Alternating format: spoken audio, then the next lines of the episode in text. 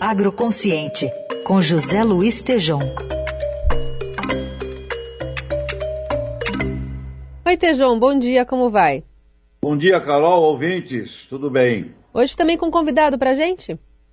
É, o Marcelo Brito, presidente da BAG, está lá em Glasgow. Ele disse que está frio, frio, ventos, né? mas, lá, mas lá tem bom uísque, viu, Carol?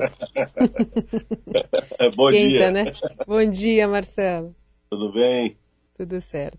Vamos lá, Marcelo. Nessa edição da COP a gente está vendo é, uma ausência né, do presidente da República. O Brasil enviou uma delegação de peso, inclusive do setor privado, mas acabou firmando alguns compromissos. A gente teve o Pacto de, de Proteção às Florestas, a redução de emissões de, de, metano até 2030, esse pacto aí de países que prometeram é, reformar os seus sistemas agrícolas investindo em pesquisa e inovação. Daí a gente viu o nosso ministro do Meio Ambiente, Joaquim Leite, ontem cobrando dinheiro de países ricos que façam um gesto aí para romper o impasse nas negociações da conferência. É, da parte das relações internacionais e comerciais, focando no setor do agro, agro qual que é o, balanço que você vê possível, enfim, fazer até agora dessa COP? Bom, Carol, eu acho que a COP saiu melhor do que a gente esperava, tá? até o momento. Até o momento, a gente precisa esperar o fim das negociações. Vamos falar da parte do Brasil, tá? Em primeiro lugar, é, foi uma mudança completa, completa, assim, radical, 180 graus, tá? É, o Brasil, nos últimos três anos, é, relegou a, a, zero qualquer coisa relacionada ao meio ambiente. Chegou aqui, assinou todos esses compromissos, que é muito salutar. Então a gente deve saudar quando as coisas certas são corretas, da mesma forma que a gente critica quando está errado. Então foi muito bom ver o Brasil voltando ao cenário internacional, das negociações internacionais, colocando o seu compromisso, é, aliás, compromissos esses que nunca deveria ter sido é, relegados, é, como foram. Por outro lado, a gente é, entra no, no, no, terceiro ponto, são, são três pontos que estão sendo muito discutidos aqui, que no inglês a gente chama do, do Food, Forest and Finance. Tá? Então é alimentação, floresta e o financiamento.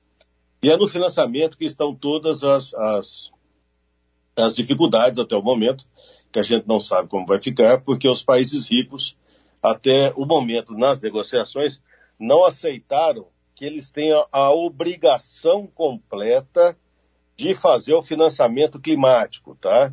Eles querem que isso fique no campo voluntário e não no campo da obrigação.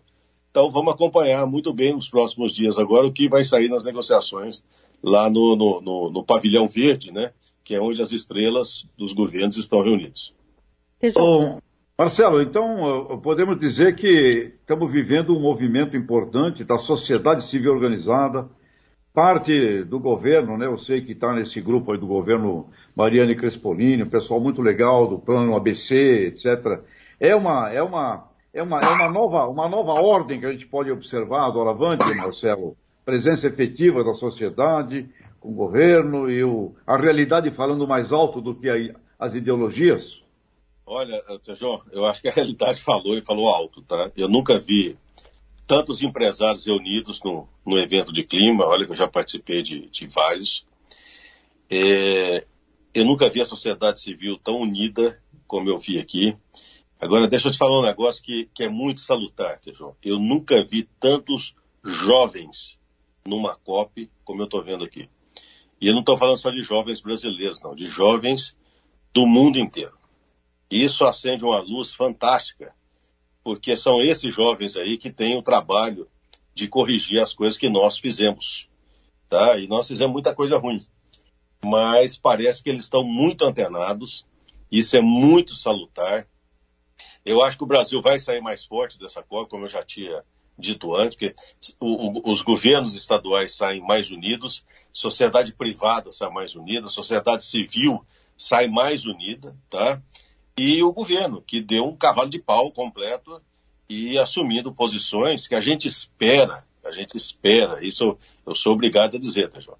A gente espera que não seja só uma posição de marketing durante a, a, a convenção mas que realmente seja efetivado, ou seja, todas essas promessas, essas assinaturas sejam é, é, é, é reafirmadas na prática depois da manhã, quando terminar a conferência, ou na segunda-feira, quando terminar a conferência. Hum. Que, seja, que seja um marketing ético e não fake, né? É isso, isso aí. Tá, Carol. Eu queria ainda falar com o Marcelo sobre essa questão envolvendo é, a crise alimentar, segurança alimentar, está no radar, assim, é, discussões quando a gente atrela não só a questão do agro, mas com a, a questão de, de condições de meio ambiente para lidar com tudo isso. E tem também a crise energética no fim da ponta, porque a gente está vendo a produção de fertilizantes ficando muito cara, afetando toda a cadeia. E aí isso também repercute na, na numa possível crise alimentar. Como é que você está vendo essa, essa questão da discussão também em âmbito internacional, Marcelo? Carol, eu participei aqui de vários, de vários painéis, tá? Falando sobre transição. E, e, e o que chama a atenção justamente é o seguinte: a transição ela é importante ela tem que ocorrer a transição energética, a transição dos, dos modelos de produção e etc. Mas transição não significa falta, não significa ausência de produtos de energia. Então esse tem que ser o cuidado, porque vamos fazer a transição energética do fóssil fuel para energia renovável. Mas durante essa transição não pode faltar energia. Uhum porque senão você aumenta o fosso social que existe no mundo, você aumenta a desigualdade social que existe no mundo. Então, assim, a, a inteligência da transição está em fazê-lo é, sem penalizar as populações. Caso contrário, o que nós estamos conversando aqui nessa, nessa, nessa convenção vai ficar só no campo da teoria, mas no, no, a prática não vai chegar nunca. É, Marcelo, muito bem lembrado, a transição é, exige governança, né? E você sempre tem dito que o Brasil é sustentável, o Brasil é um exemplo importante.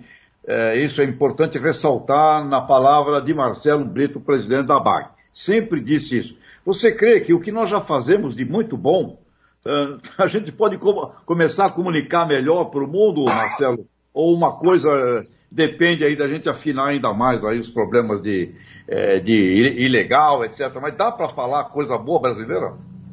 Mas dá para falar muita coisa, Tejão. Nós temos muita coisa boa. Mas o problema é que a gente, e você é um exemplo disso que tem falado muito, é, nós temos um, um, alguns pontos que precisam ser corrigidos para que a gente possa é, falar as coisas boas sem, sem estar atrás de uma cortina de ilegalidade, por favor, sem estar atrás de uma cortina de desmatamento ilegal, de grilagem de terra, de queimada ilegal, de garimpe ilegal. Essas coisas são que, que detonam a imagem do Brasil no exterior. Nós temos um agro sustentável, nós participamos do fornecimento de alimentos no mundo. O Brasil é um país importante no mundo e os vários contatos que nós tivemos aqui com ministros de outros países, todo mundo sabe disso e todo mundo nos pergunta, fala, gente, quando é que vocês vão resolver um problema que a lei de vocês já, já, já, já trata disso? Quando é que vocês vão apenas cumprir as leis que vocês mesmos criaram? Eu, como brasileiro, me sinto envergonhado de ser cobrado por gente de fora para cumprir a nossa lei, Teixão. Nada mais disso, apenas isso, cumprir a lei. Muito bom, Marcelo. Carol, fica contigo. Queria ainda perguntar para o Marcelo sobre mercado de carbono, né? A gente tem essa reta final da COP falando um pouco sobre isso, sobre regulação de mercado. A gente sabe que o Brasil ainda está atrasado nisso. É, eu queria que você mensurasse a, a, o potencial do Brasil em explorar essa regulação de mercado, ou, né, dá para ver também um lado mais pessimista, qual que é o risco do Brasil ficar de fora, Marcelo? Não, eu acho que o Brasil não vai ficar de fora, viu, Carol? É, todos os indícios da negociação aqui mostra que, que, que tudo vai estar tá, vai tá, é, é, acertado quanto a isso. Naturalmente, tem coisas ainda é, pendentes na negociação, como ajustes correspondentes, é, é, double count, essas coisas todas, tá? Mas o Brasil não vai ficar de fora. E quem tem um programa como o Renovabio, que é nada mais é do que um mercado de carbono regulado, sabe da importância e da potencialidade. O Brasil já deu o primeiro passo com o Renovabio, daqui para frente é, o horizonte é infinito das possibilidades que o Brasil tem dentro do mercado de carbono. Muito bem, Dali Biometano, Renovabio, ABC+, muita coisa positiva, é, Marcelo. Mas olha, eu fico, fiquei muito contente com essa visão da, da juventude e também das mulheres, né? Também tem aí um, mulheres e jovens uh, assumindo aí cada vez mais a governança, não é, Marcelo? Ontem eu, é, eu assisti alguns painéis aqui que só tinham mulheres participando. Eu até mandei uma foto para minhas filhas dizendo as mulheres tomaram conta do mundo mesmo. Sobre, tá sobrando espaço para nós não. O que é muito salutar, viu, Tejão? O que é muito bom. São muito bem-vindas. Carol, então é contigo aí. É isso aí, a gente agradece então a participação do Marcelo Brito, presidente da Associação Brasileira do Agronegócio, falando conosco direto de Glasgow, né, sobre esse, essa, esse apelo que tem, né, todo o assunto que envolve o agronegócio, segurança é, alimentar e também as condições climáticas, tudo que a gente está pensando aqui ao longo da programação do Eldorado também. Marcelo, obrigada, bom, boa, boa, boa cópia aí para você.